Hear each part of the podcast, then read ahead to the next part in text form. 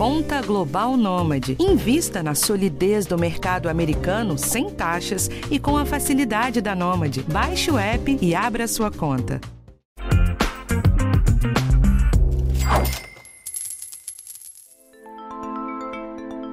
Briga por causa de dinheiro é bem comum, mas quando um casal está desalinhado nesse assunto, pode significar até o fim da relação. O episódio de hoje te traz dicas de como que você introduz esse assunto com calma se você está sentindo que a coisa está azedando. E se ainda tá tudo bem, tem dica para tudo continuar assim. Até porque é mais fácil você atingir os seus objetivos de vida com alguém te ajudando. Eu sou Rafael Martins e esse é o podcast de Educação Financeira do G1. O G1 publicou recentemente uma reportagem com dicas de finanças para casais na esteira daquela polêmica com o Caio Castro, né, que vocês devem ter visto por aí. Um dado bem interessante que a repórter Aline Macedo trouxe nesse texto é que 46% dos casais costumam brigar por conta de dinheiro.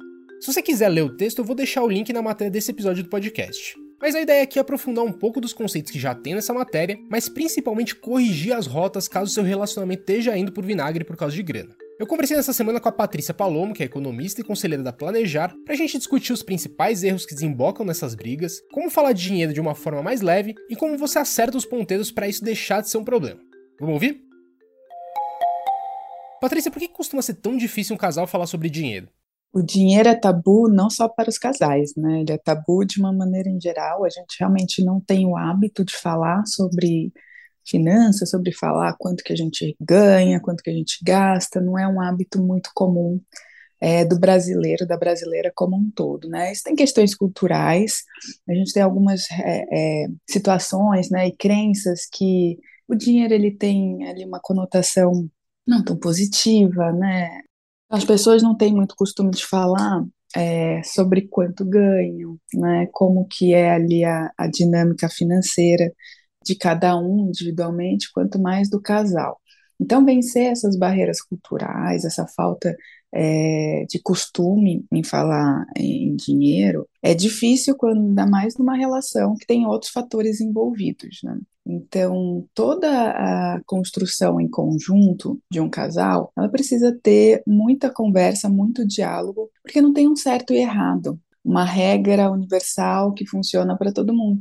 E aí vai depender realmente do grau de familiaridade ou do grau de liberdade que as pessoas envolvidas nessa relação têm para falar sobre o tema, têm costume de falar sobre o tema. Então, tem desde os casais que tratam e lidam de forma muito tranquila, tem os casais que é, isso é mais um desafio, né, já que não costumam lidar de forma é, mais tranquila no dia a dia. E como que você recomenda introduzir ou normalizar esse assunto? O assunto ele é um assunto necessário, né? Não é algo que a gente consegue escapar. Então, uma vez que ambos entendem que, olha, é, é necessário a gente tratar desse assunto, não dá para ficar postergando nem protelando, você pode ter, traçar algumas estratégias, tá?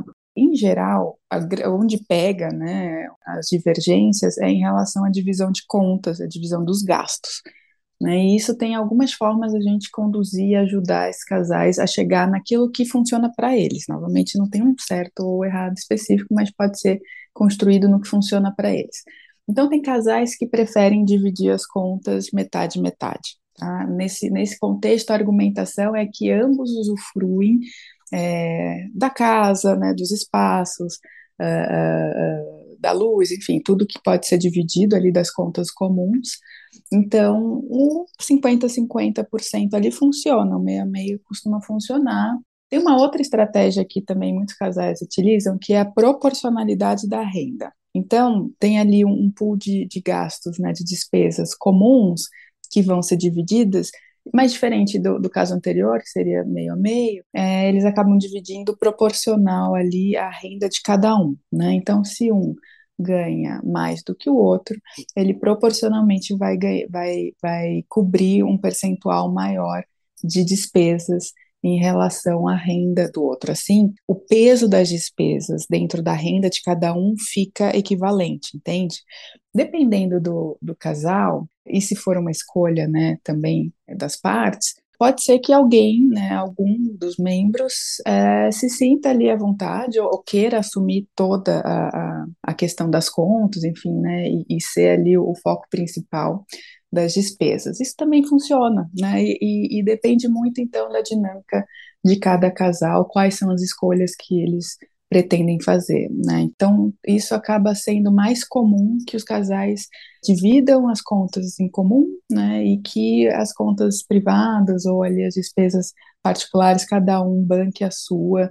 Costuma ser a, a composição mais comum que a gente observa aí junto aos casais. Mas, de novo, isso é um, são formas, né? Cada um tem, cada, cada situação ela pode ser desenhada de acordo com o que cada um acredita, com o que for mais fácil para cada um. E quais são os primeiros passos para uma transição mais suave? Em geral, isso acontece para os casais jovens, né, que ainda estão constituindo ali uma, uma vida a dois, né. É sempre bacana começar com coisas pequenas, coisas que são relevantes para ambos, mas que não são tão pesadas ali no orçamento para sentir como que isso co começa a, a bater em cada um, né, como que cada um se sente em relação a isso. Então, provavelmente, ali no começo da relação, eles vão estar expostos a situações, por exemplo, de contas de restaurante, né? Então, você está começando ali, aí vai fazer o jantar, vai sair, vai no cinema. E é interessante sentir, né, como que cada um reage em relação a essa situação. Tem, tem ali casais que vão se sentir mais à vontade já no começo sugerir a divisão.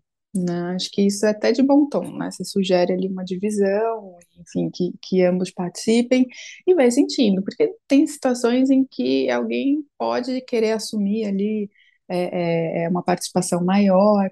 Você vai começando a perceber da pessoa que está do seu lado, né, do seu companheiro, da sua companheira, na situação, qual que é o perfil né, de cada um. Então, eu acho é importante olhar do lado do aspecto psicológico, qual que é o perfil, qual que é a disponibilidade de cada um. Você sentir abertura de que a pessoa que está contigo é, é, é, se sente confortável em dividir, em fazer ali uma, um repar, uma repartição né, da, da, daquela situação, da despesa daquela situação, e isso para você funciona também, é legal e começar a construir as bases nessa linha. Se você sentir que a pessoa está tá ainda muito restritiva, que é ela quer assumir tudo, ela não quer assumir nada, também isso já vai dar indícios de como é, pode ser ali o perfil é, é, é financeiro, psicológico, né, dessa pessoa que você está começando a se relacionar.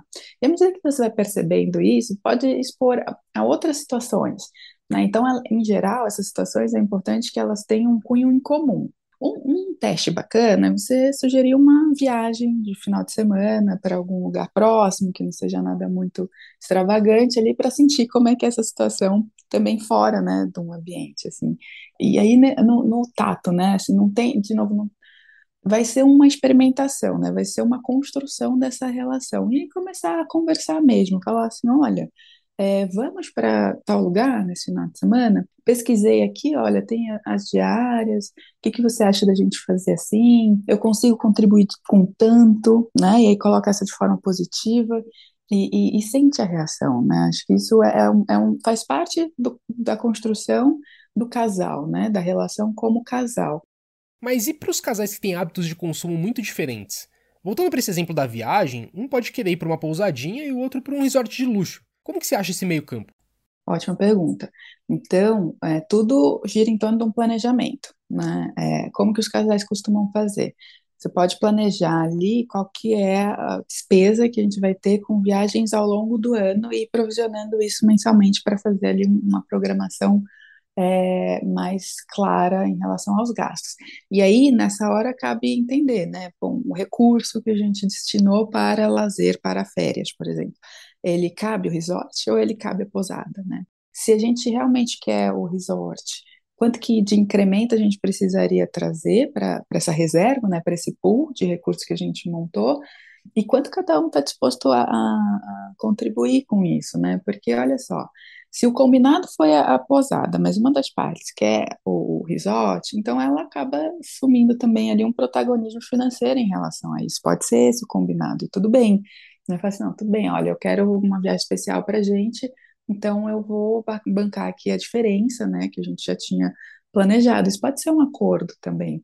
O importante é que a gente consiga construir isso com diálogo, tá? Porque, em geral, as pessoas têm essa dificuldade de falar sobre o recurso, sobre dinheiro, e, e aí tomam a decisão de ir para o resort sem consultar, né? E aí fica uma situação imposta e que começa a criar os atritos dentro do, do, do relacionamento.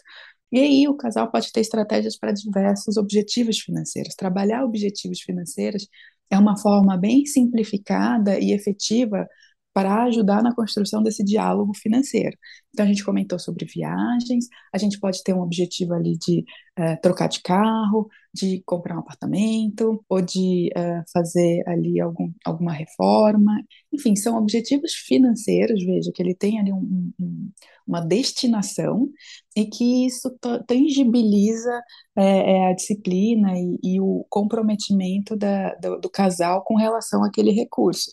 Então aí você consegue trazer assim, né, é, um ambiente de conversa e, e, de preferências reveladas. Isso é muito interessante, né? Quando a gente define objetivos financeiros, a gente, a gente consegue revelar nossas preferências, e isso é muito, muitas vezes é importante para um casal, que parece simples, mas não é óbvio, tá? Nem todo mundo, nem todo casal revela quais são seus sonhos, suas preferências, o, que gostaria de fazer. E uma vez que você conhece quais são os objetivos financeiros de cada um, é mais fácil negociar prioridades. Então, qual, qual desses que a gente vai priorizar agora? Será que a viagem para o exterior que a gente estava pensando para o ano que vem, ela não pode esperar um pouquinho mais e a gente priorizar algo que, é, que a gente está precisando agora, trocar o carro, ou fazer ali a manutenção? Isso tudo vai ficando mais fácil, tá? Eu faço uma pausa rápida e volto já.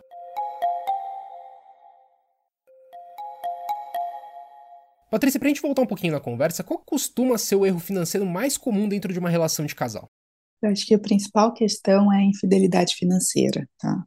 É, um em cada quatro casal costuma é, praticar isso, que é não ser sincero, não, não abrir é, é totalmente ali qual que é o, o perfil né, de, de consumo. A gente vê muitos casais, né, onde uma das partes tem é, hábitos de consumo em que ele não é transparente com, com a outra parte. Isso, é, se fica só no campo da, do gasto ali com, com questões corriqueiras, não é tão problemático. Mas a gente vê de forma bastante também frequente dívidas, né? Quando uma parte do, do, da, da, relação do casal acaba assumindo dívidas por um descontrole financeiro, por não ser transparente em relação a, a essa questão, e aí acaba comprometendo a construção de patrimônio do, do casal, né? Então, é, o que que o que que se pode trabalhar a partir disso, né? Ter uma planilha em comum é interessante, né? Para que consolide ali, não no detalhe, nossa, você gastou com um cafezinho, aqui não é isso, né?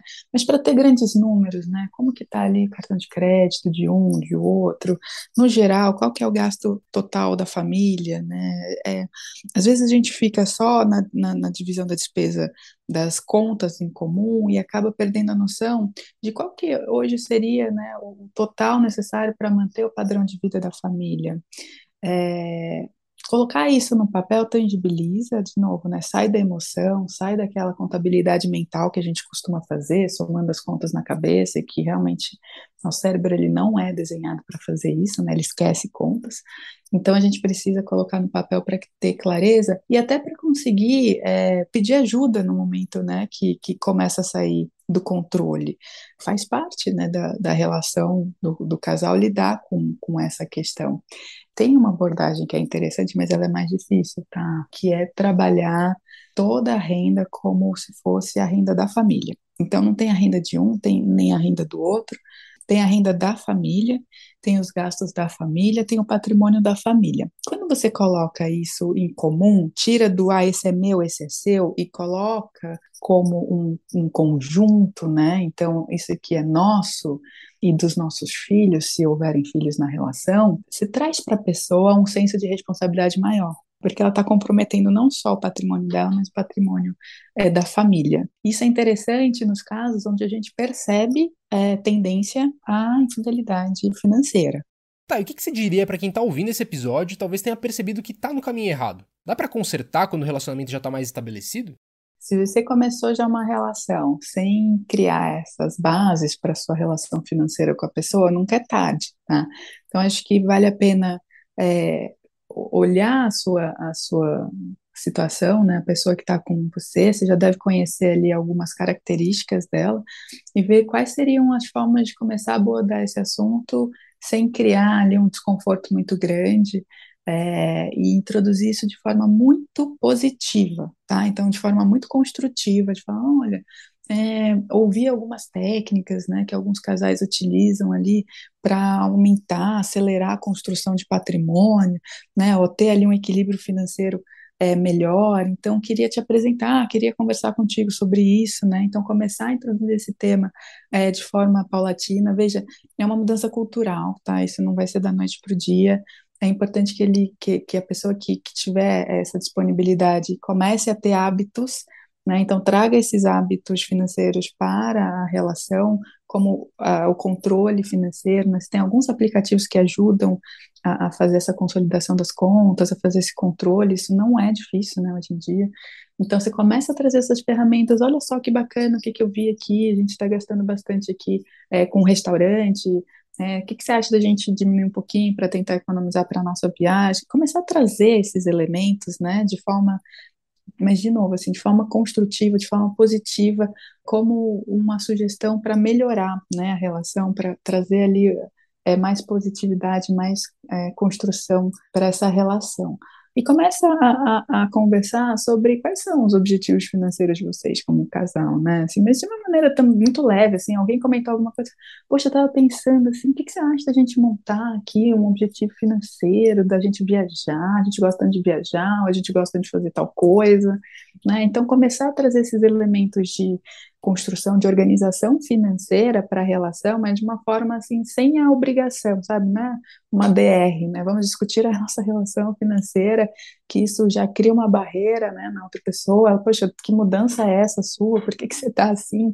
Né? Então, pensar como introduzir esse assunto de forma mais simples, de forma mais amorosa até, né, carinhosa, porque é isso no fundo, né, a construção de uma relação, ela envolve todo esse carinho, toda essa dedicação, para a parte financeira não pode ser diferente, né? A gente tem que tirar essa, essa, esse estigma, né, em relação esse tabu em relação a dinheiro e usar finanças para ajudar a gente a construir e alcançar os nossos sonhos. É para isso que o recurso, o dinheiro serve, né? Bom, então esse foi o episódio de hoje. Na semana que vem tem um tema diferente aqui para você. O podcast Educação Financeira está disponível no G1, no Globoplay ou na sua plataforma de áudio preferida. Então não deixa de seguir o podcast no Spotify ou na Amazon, de assinar no Apple Podcasts, de se inscrever no Google Podcasts ou no Castbox, ou de favoritar a gente na Deezer. Assim você recebe uma notificação sempre que um novo episódio estiver disponível. E não deixa também de avaliar o podcast na sua plataforma preferida. Eu sou Rafael Martins, eu assino o roteiro desse episódio e a edição do Gabriel de Campos. Um abraço para você e até a próxima.